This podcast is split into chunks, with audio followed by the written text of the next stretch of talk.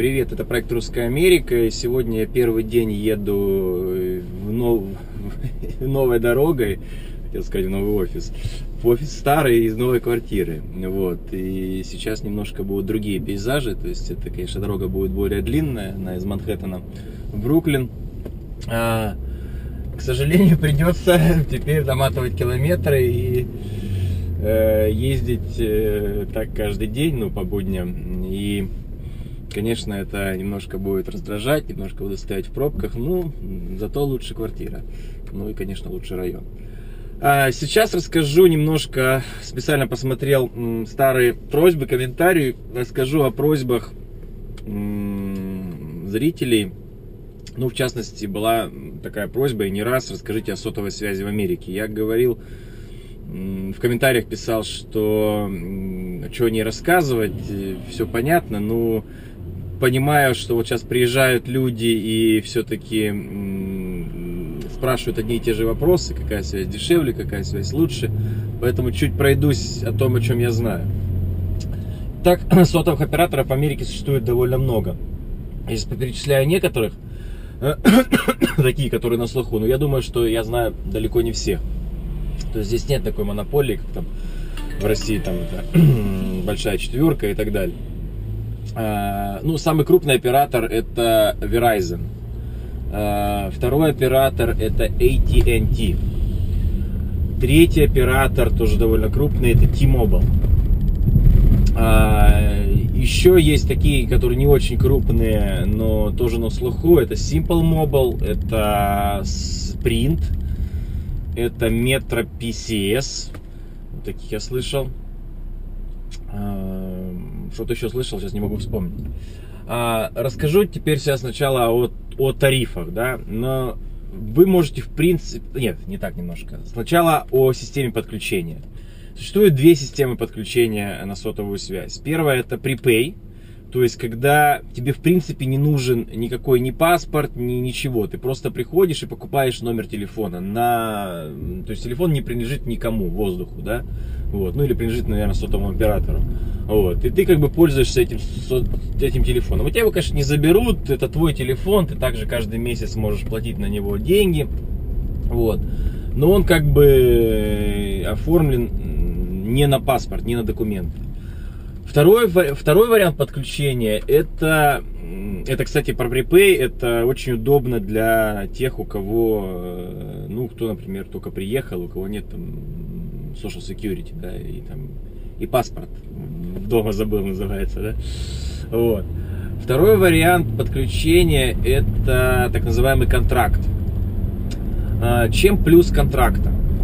А, ну, понятно, что его надо делать уже по документам, то есть нужно сдавать паспорт и, э, по-моему, Social Security необходим, да, нужен Social Security, да.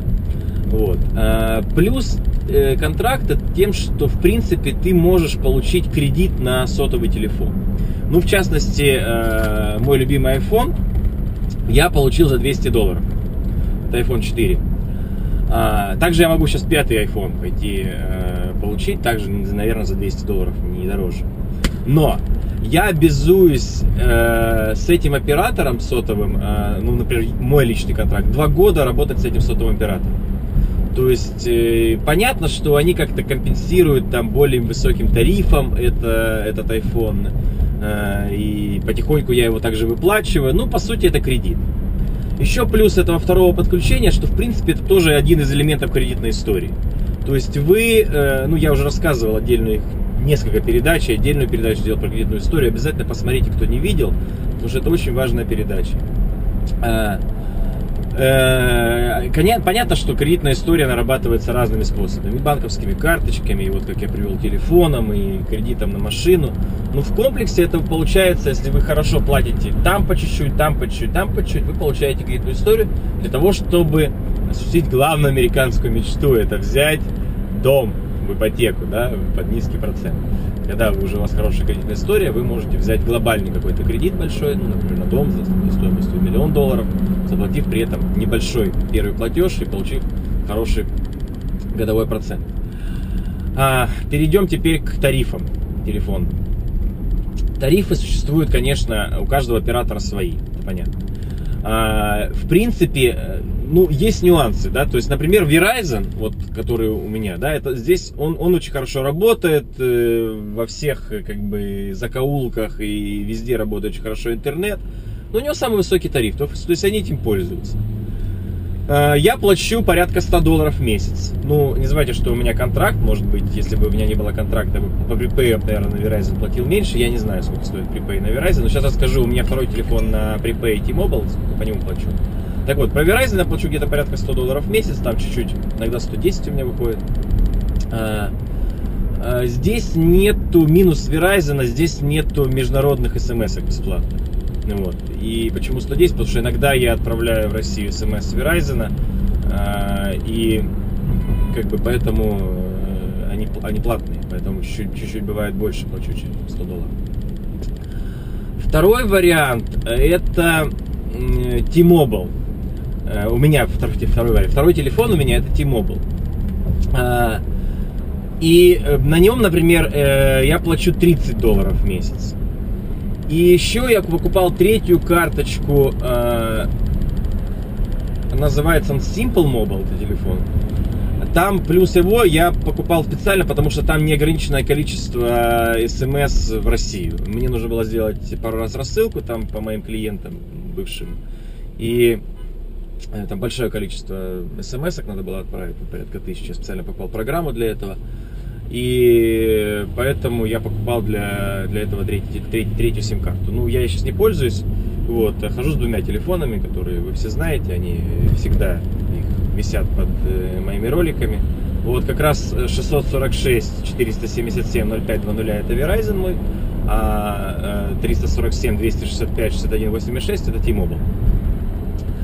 Вот, но как бы э, в принципе э, вариантов покупки телефонов, э, выбор компаний предостаточно.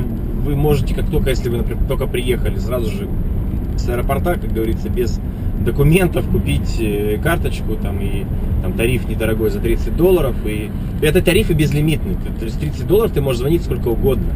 Вот. И причем по Америке здесь нет роуминга, то есть еще, еще большой, большой, большой плюс Америки, здесь нет роуминга, то есть ты можешь, ну закон, наверное, такой, то есть ты можешь, находить, находясь в Майами, там звонить на нью-йоркский телефон и никакой роуминг ты платить не будешь. Сейчас я слышал, читал э, в интернете, что в России хотят отменить роуминг, ну, понятно, что это будет очень не скоро, и э, сотовое лобби очень сильная, это коррупционная машина, она, конечно, им невыгодно, э, чтобы граждане платили мало, им выгодно их разорять, потому что э, задача, конечно, сотовых операторов наживаться и э, чтобы им было только хорошо, четверым, да, и четырем компаниям, а гражданам России было плохо. Это любая, любая задача российского бизнеса.